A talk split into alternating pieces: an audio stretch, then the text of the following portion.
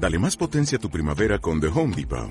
Obtén una potencia similar a la de la gasolina para podar, recortar y soplar con el sistema OnePlus de 18 voltios de Ryobi desde solo 89 dólares. Potencia para podar un tercio de un acre con una carga. Potencia para recortar el césped que dura hasta dos horas. Y fuerza de soplado de 110 millas por hora. Todo con una batería intercambiable. Llévate el sistema inalámbrico OnePlus de 18 voltios de Ryobi. Solo en The Home Depot. Haces más. Logras más. El 18 de febrero de 2020, Victoria Carvajal entrevistaba en su programa En la cuerda floja a uno de los personajes de la economía y la política más mediáticos en España, Tony Roldán.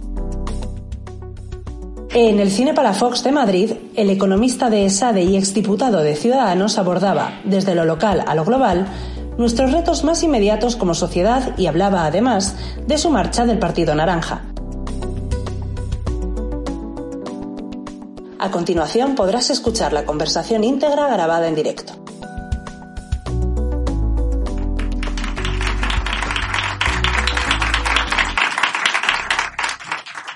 Hola, bienvenidos a esta nueva edición de La Cuerda Floja, un espacio para debatir sobre el estado de la economía mundial y las incertidumbres que la rodean y que la mantienen tambaleándose en esa cuerda floja. Si en la sesión anterior hablamos del proceso del Brexit, en esta vamos a debatir sobre si es buena idea aumentar los impuestos y subir el gasto público, eh, tal y como recoge el programa de gobierno de Unidas Podemos y el Partido Socialista, en un momento de desaceleración económica, con las cuentas públicas aún por sanear y el coronavirus amenazando con prorrogar e incluso agravar la debilidad económica mundial. España, aun siendo el país europeo que más ha crecido en los últimos años, tiene el déficit estructural más alto de la eurozona y su deuda pública no ha conseguido bajar del entorno del 100% desde que salió de la crisis, del 100% de su Producto Interior Bruto desde que salió de la crisis. Así que la pregunta es, ¿qué gestión económica podemos esperar de este gobierno que tiene su alma dividida entre una socialdemocracia moderada y un populismo de izquierdas más radical? ¿Y qué hará Europa si efectivamente empezamos a desviarnos de los compromisos a los que nos obliga nuestra pertenencia al euro. Para hablar de todo ello, nos acompaña hoy Tony Roldán. Tony fue eh, diputado y eh, portavoz eh, del temas de economía en por el grupo Ciudadanos en el Parlamento y fue también jefe de programas y miembro permanente de su ejecutiva hasta la pasada legislatura. Hoy Tony dirige el ESADE Center for Economic Policy, que es un think tank encargado de elaborar ideas para, para reformar las políticas públicas en España. Muchísimas gracias por estar aquí, Tony, bienvenido. Es un placer estar aquí, gracias por invitarme. Gobierno de progreso.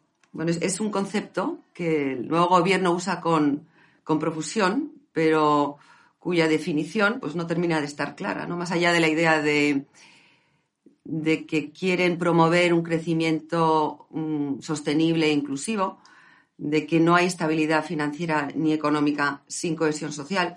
Bueno, yo creo que son afirmaciones con las que el público aquí presente y, nuestros oyentes estarían, estarían de acuerdo, ¿no? Eh, ¿Qué medidas de las que propone este gobierno son para ti eh, progresistas y cuáles consideras populistas? bueno, eh, a ver, eh, yo, creo que el, planteamiento que hace el gobierno en, general es un planteamiento con unas ideas progresistas, de objetivos progresistas, ¿no? Pero eso no significa que por ser muy buenista vayas a hacer buenas políticas públicas, ¿no? Eh, hay una serie de áreas que no me parecen particularmente progresistas la línea que está llevando el gobierno. Ah, tienes eh, políticas que a primera vista pueden parecer eh, progresistas, por ejemplo, una subida del 21% del salario mínimo interprofesional, eh, pero que si miras un poco más y analizas y evalúas las políticas públicas y te das cuenta que a lo mejor, todavía no lo sabemos porque ha pasado poco tiempo, cuando proteges más a los que ya tienen empleo y subes el coste de contratación, a lo mejor estás dejando fuera a, a muchos eh, que las empresas podrían estar contratando, particularmente los más vulnerables, que dejan de contratar precisamente porque es más caro contratarles. Ah, entonces, en España el problema de la precariedad y la pobreza laboral es un problema de temporalidad. Tenemos un sistema ultradual que básicamente excluye a jóvenes, en gran parte a mujeres, del mercado laboral, que se pasan el día rotando, entrando y saliendo del mercado laboral.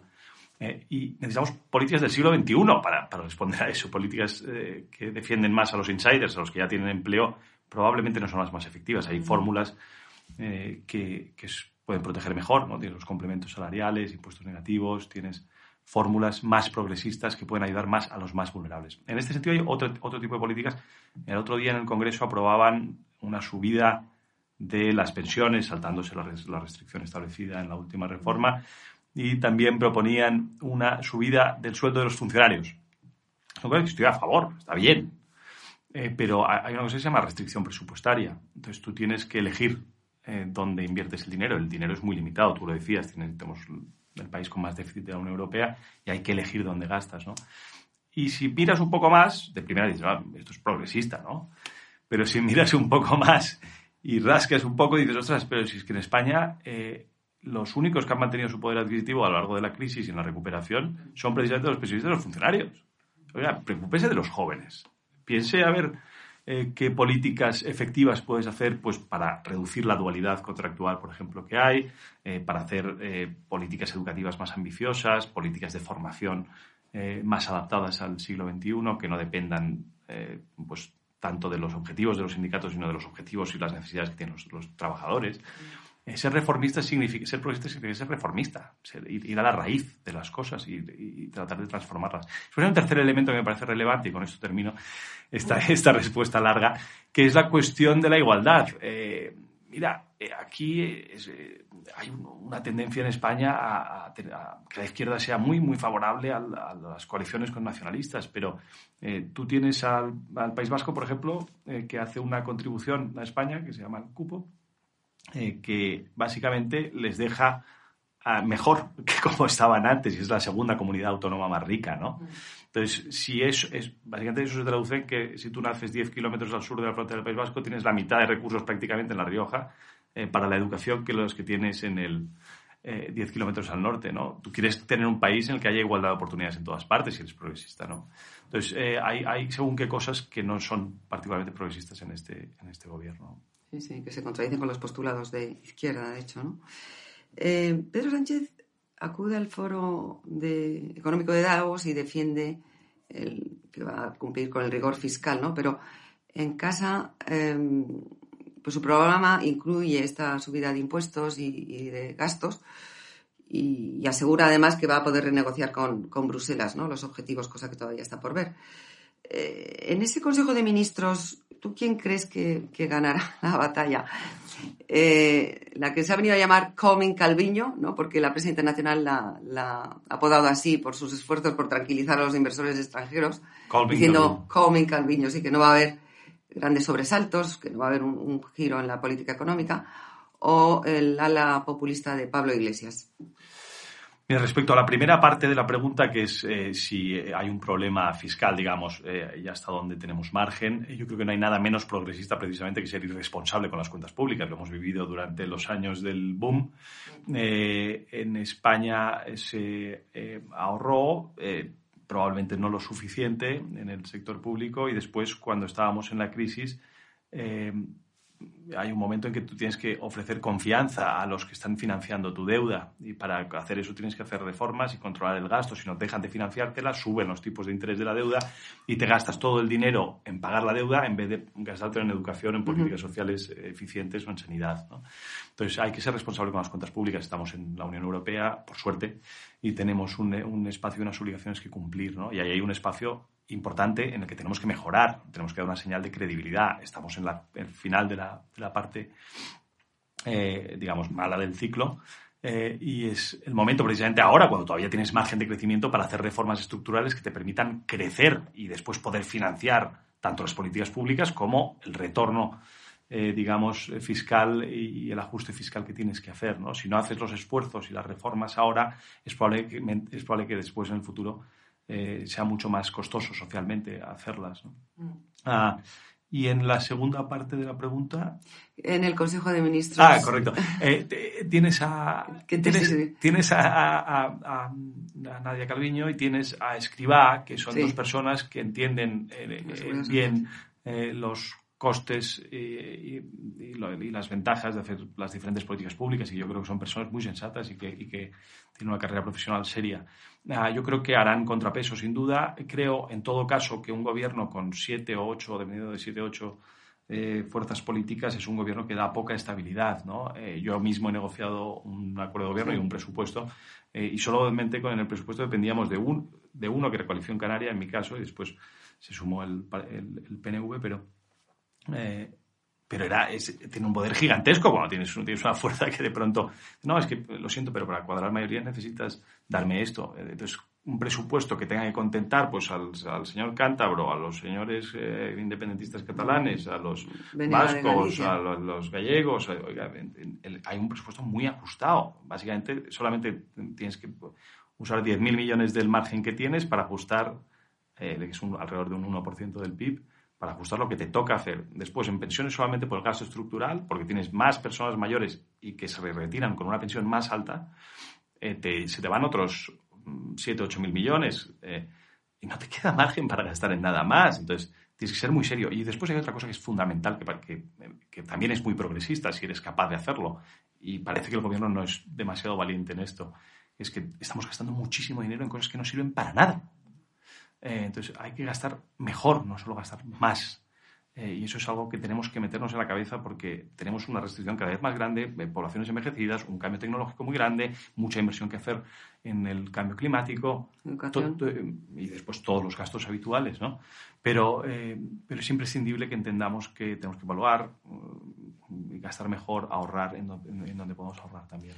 Cuando dices de gastos que no sirven para nada, ¿qué te estás refiriendo? Pues mira, cada año, por ejemplo, en España se gastan alrededor de 6.000 millones eh, en, políticas activas de empleo que no sirven para nada. Nadie jamás las ha evaluado.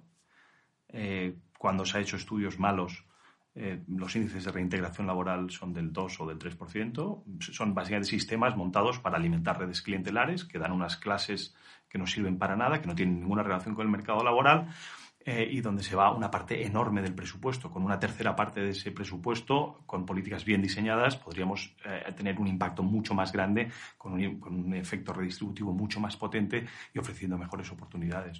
Y eso te pasa después con todas las duplicidades también que existen. Mira, yo estuve negociando el gobierno de Andalucía eh, y en el gobierno de Andalucía te encontrabas que había, después de casi 40 años de gobierno del Partido Socialista, tenías la junta, digamos, convencional, las consejerías y el gasto convencional, y después tienes alrededor, pues alrededor de 200 entidades, eh, empresas públicas, fundaciones, eh, consorcios, holdings variados, que eran eh, pues, empresas montadas básicamente para pasar un poco desapercibidas del gasto, que se llevaban básicamente todos los recursos, y muchas de ellas eran absolutamente prescindibles, ¿no?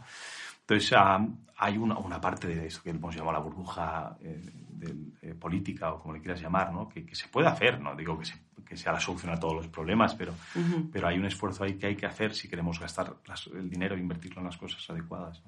Y pensando un poco en los presupuestos generales del Estado, ¿no? que todavía tiene que presentar y sobre todo tiene que tramitar y conseguir apoyos para, para aprobar el nuevo gobierno. Eh, hay una dificultad añadida, ¿no? que España crecía al 3% y ahora crece al 1,6% según los cálculos del, del, propio gobierno y según cómo vaya este desastre ¿no? del coronavirus, mm. puede todavía eh, verse impactado ¿no? a la baja. Em, ¿qué, esperas de ese presupuesto que está tan limitado por tantos frentes y con las demandas que tú has mencionado antes ¿no? por parte de los, de los nacionalistas que para apoyar al gobierno, ya sea cántabro, el mm. en Galicia, el, eh, por supuesto los catalanes, eh, van a aumentar esa factura y además cuando todavía cuando el, apoyo es frágil ¿no? y además dependiente de una mesa de negociación. Cuando son muchos interrogantes ahí. ¿Qué, papel crees que puede jugar? Bueno, ¿qué posibilidades tú ves de que esto salga adelante o que, de, que tenga, de que estos presupuestos eh, se consigan? Porque además yo creo que a Pedro Sánchez le va hará lo indecible para conseguirlo porque le va la legislatura en ello, ¿no? ¿Y, qué puede hacer el PP y Ciudadanos? ¿Pueden ofrecer una alternativa? Ayer Pablo Iglesias, eh, Pablo Casado, perdón, mencionaba algo en esa línea, pero mm. no sé, ¿qué piensas? Mira, a mí me gustaría que fuéramos todos más responsables y que eh, desde el principio se hubiera hablado de las restricciones evidentes que hay a hacer un presupuesto con siete fuerzas políticas con intereses completamente contradictorios del interés general, ¿no? Entonces, eh, lo lógico hubiera sido en cualquier país normal, como sucede, como sucede en Alemania, como, como sucede en Europa, eh, pues que los que, digamos, moderados seamos capaces de pactar. Yo me fui de Ciudadanos porque mi partido se volvió sectario y decidió no pactar con los que tenía al lado para sumar una mayoría de 180 diputados que te, permite, que te permite hacer las reformas que tienes que hacer, reducir la influencia del nacionalismo, impulsar la modernización del país, eh, impulsar la regeneración, etcétera, ¿no? Entonces, eh, Sánchez, eh, que también tiene parte de culpa, decidió optar por esta vía. Yo entiendo que si se ha metido en esta vía, lo ha hecho sabiendo que tendrá un presupuesto aprobado. Ahora, si me preguntas, ¿es bueno ese presupuesto? Estoy seguro de que no. Yo todavía estamos con el que negociamos yo mismo con mi equipo, con Montoro, hace tres años. Eh, hace dos años y medio. Entonces, ah, es, muy difícil cuadrar un presupuesto. Lo decíamos antes, hay un margen muy pequeño, entonces hay que hacer un esfuerzo en centrar el foco de gasto en las políticas adecuadas, no en satisfacer por compromisos políticos a diferentes regiones. Y el cuadro macroeconómico se te ha complicado, además. Correcto, y además tienes un, espacio en el que cada vez creces menos, tienes menos ingresos y la situación es más complicada. Por tanto, eh, eh, me parece que, uno, sí, es probable, es probable que salga el, presupuesto. Entiendo que Sánchez se ha metido en este lío eh, porque cree que va a salir al menos para durar tres años o dos o tres, dos o tres años de legislatura. Dos, yo creo que va a ser un presupuesto malo. Mm. Eh, quería establecer un poco un, contraste ¿no? entre la política de trincheras y de bandos irreconciliables y de bronca permanente que se ha establecido en el Congreso de Diputados, donde para alcanzar cualquier pacto más allá de los presupuestos, ya sea en educación en la reforma de pensiones o en, la reforma de las administraciones, parece inalcanzable, ¿no? Impensable ahora mismo. Y eso contrasta con un Parlamento Europeo en el que el Grupo Socialdemócrata, donde el PSOE tiene mayoría, el Grupo Popular y el Grupo Liberal, donde están Ciudadanos, eh, pues acuerdan la mayoría de las directrices que luego se transponen aquí como leyes, ¿no? Que son muchas. Mm. Eh, el, el, PSOE vota más con Ciudadanos y con el PP que con Unidas Podemos en el Parlamento Europeo. Sin ir más lejos, la formación de la Comisión Europea. Eh, ¿Por qué esa dicotomía, por qué esa incapacidad permanente de nuestra clase política de poder pactar en el centro? Eh, mira, para mí el principal problema económico que tenemos es el que acabas de mencionar. Es decir, si somos incapaces de tejer eh, alianzas transversales y acuerdos por el centro, este país no va a ninguna parte. y hay otro elemento que es fundamental, que no solo se reproduce en España, sino que está en todos los países. Eh, te vas a Estados Unidos y te vas a, cualquier país europeo. Eh, tenemos un espacio en el que cada vez tienes un auge de los populismos más grande por los dos lados, ¿no?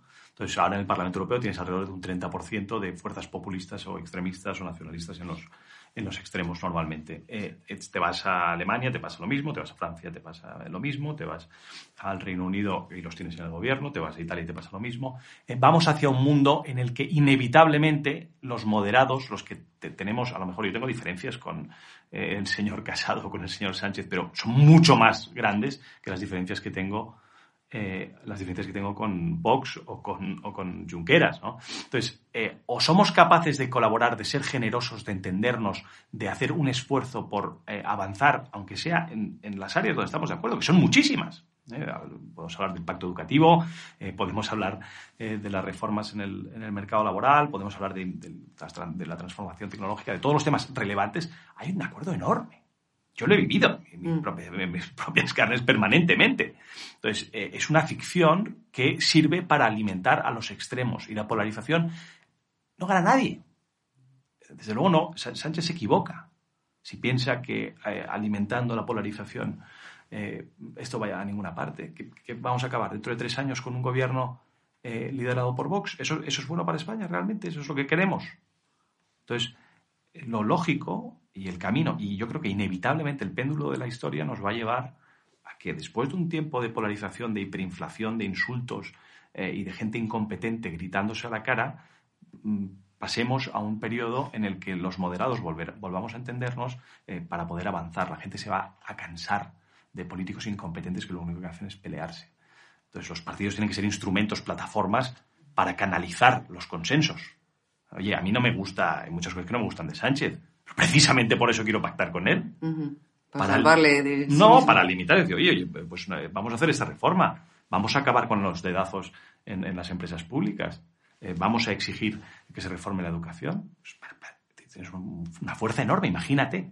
Eh, yo cada vez que pienso, y es normal que, esto, esto me pasa que me enfado, porque, porque hubo una oportunidad enorme en España, mm. absolutamente única. Hablabas mm. de, de, Europa, es que es única en Europa la suma de los 180 diputados. Ah, y tirar eso a la basura eh, es un error histórico muy grande que yo creo que va a pasar como cuando te alejas de un foco, ¿no? que va, a ser cada vez eh, más grande la sombra del enorme error y de la oportunidad perdida que, que tuvimos con los 180 diputados. Sí, sí, te quería también comentar ese tema, ¿no?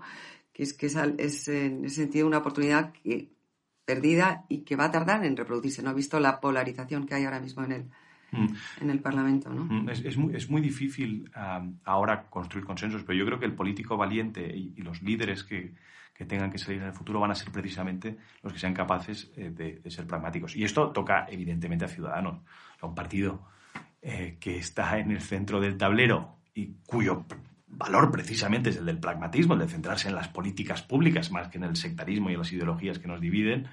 Eh, un partido que está en el centro, que no pueda pactar con el que tiene al lado, es un suicidio no solo político, sino también estratégico.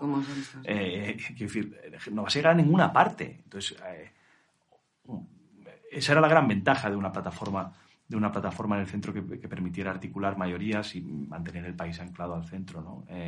la desaparición de Ciudadanos es una mala noticia en ese sentido, ¿no? porque no, parece que los demás tengan demasiada intención de reducir la polarización. Bueno, todavía no ha desaparecido, ¿no? Pero, bueno, desaparición me refiero sí, sí, como actor, como posibilidad de, Antes formar un gobierno, ¿no? Una, cosa relevante que es, si yo creo que podría jugar un rol distinto el PP y Ciudadanos. Yo, yo creo definitivamente que debería jugar un rol. En este momento, digo, con los presupuestos. En este, incluso en este momento. O sea, tú podrías entrar y considerar, luego puedes decir si lo haces o no, eh, pero tienes que considerar eh, usar tus 10 diputados, en el caso de Ciudadanos, mm. para reducir la influencia eh, de las políticas probablemente muy poco progresistas que va a proponer Esquerra Republicana. Mm. Pues, si, si, si pues que muchas cosas no te gusten, pero la política está para eso, para conseguir cosas, y no, ¿para qué, para qué votar a un partido? Mm. volviendo al tema de la reforma laboral, ¿no? quiere derogar en parte o en gran parte este nuevo gobierno. Eh, es verdad que hay un, un, problema social con el tema de la temporalidad y, un, y del paro estructural, ¿no? que no hemos mencionado. Mm. ¿Pero tú crees que esta contrarreforma es la solución?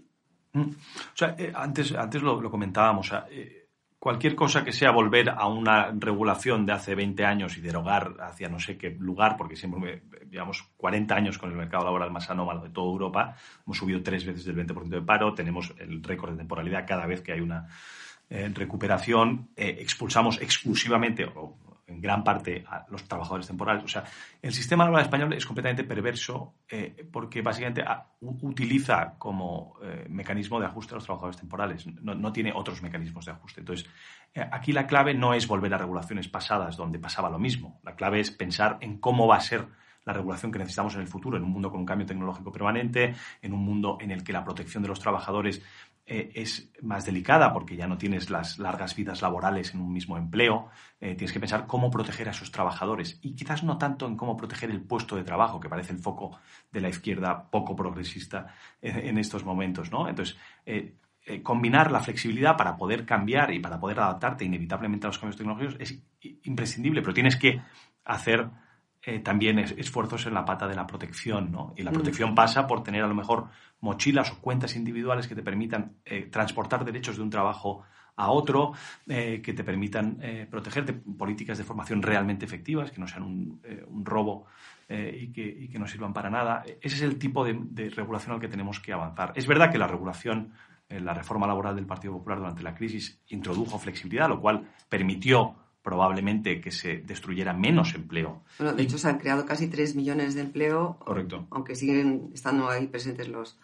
creciendo, además creando empleo a menor ritmo de crecimiento, ¿no? Sí. Que es lo que no ocurría antes. ¿no? Exacto. O sea, tienes, tienes, ma- eh, tienes un- más creación de empleo, eh, pero, pero la, el- el, eh, digamos, la parte de la protección es lo que no se ha revisado. Eh, los sistemas si- sirven para los que tienen empleo, pero para los que están fuera, que es básicamente Mm. una tercera parte de los trabajadores en España, tiene eh, el equivalente a- al final del año de menos del salario mínimo interprofesional. Para eso tienes que hablar de estabilidad en el empleo, tienes que hablar de cuentas individuales, tienes que hablar de formas de protección nuevas, porque las que hay no sirven. Entonces, eh, fórmulas como derogar o como subir el SMI para esa gente, no- no- el problema No, que tienen es que están rotando y que están fuera y que tienes que buscar nuevas formas de protegerles en ese mundo, no en un mundo imaginario del siglo XX que ha desaparecido. Otra de las reformas pendientes, y que yo sé que esto es un tema que te, te toca mucho y ha sido una además de las propuestas estrellas de Ciudadanos siempre, es la regeneración de las instituciones, ¿no?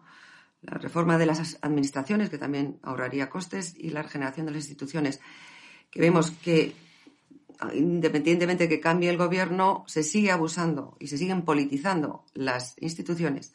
En el caso de este gobierno, además, de una manera ya bastante descarada, ¿no? Por Mm. ejemplo, tenemos el nombramiento, eh, bueno, lo que está ocurriendo en el CIS, Mm. el nombramiento del, eh, del Centro Nacional de Inteligencia, de el cambio ayer de, de EFE, ¿no? La fiscalía.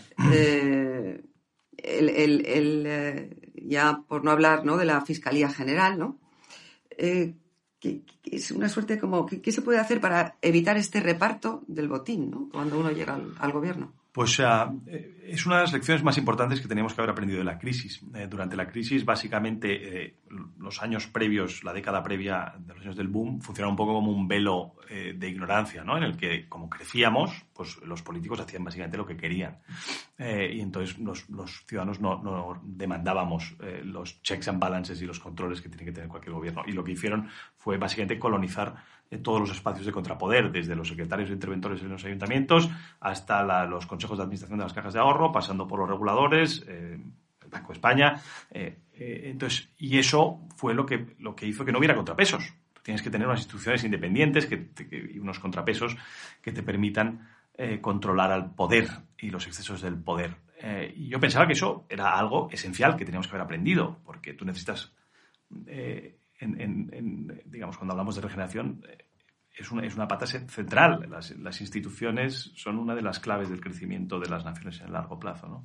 Y unas instituciones imparciales, neutrales, no politizadas son fundamentales. Ah, y ahora parece que el gobierno pues, no ha aprendido absolutamente nada, ¿no? Es, eh, nombra pues, a, a todos los... eh, mira, hay, hay un ejemplo que es el- probablemente el más escandaloso, que es el del el de Correos.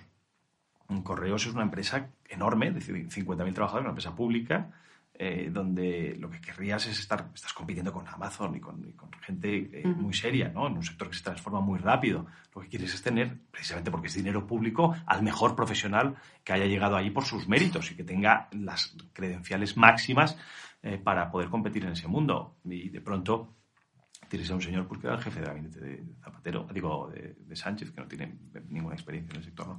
Y eso pasa en, en todos los ámbitos. Eh, es una pena que no hayamos aprendido esa lección de, Estamos ya terminando. Yo quería preguntarte que hay muchos votantes de Ciudadanos que se han quedado huérfanos, ¿no? que no se identifican con este PSOE, que está dispuesto a, hacer cualquier concesión a, los nacionalistas, yendo en contra de los postulados de izquierdas, ¿no? y ni tampoco uh, se siente cómodo con, con el PP.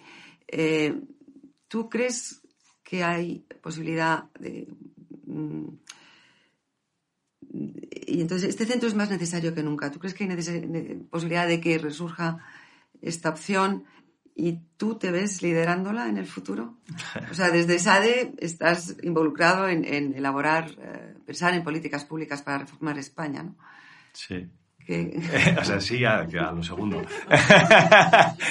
Eh, no, yo, yo estoy muy feliz donde estoy, eh, pero sí creo, y lo decía antes, que el centro va a ser cada vez más necesario. Ahora probablemente nos pasemos un tiempo eh, tirándonos los trastos por la cabeza, pero eh, en el momento en que tengamos que hacer cosas, el, el- el espacio de centro va a ser, eh, va a ser más imprescindible, ¿no? Eh, y, y- pero, pero para eso hay que realmente hacer creer a la gente que eres, no solo decirlo, yo creo que hay una voluntad, probablemente veremos qué pasa, ¿no? Con, el, con la sucesión que hay en Ciudadanos y con Mm. de las elecciones internas que hay. Yo creo que hay una voluntad de, de dar una, una señal de un, cambio, de, volver a una, una, mayor centralidad y a un mayor pragmatismo, pero para eso tienes que señalar. Hay un economista que se llama Michael Spence que, mm.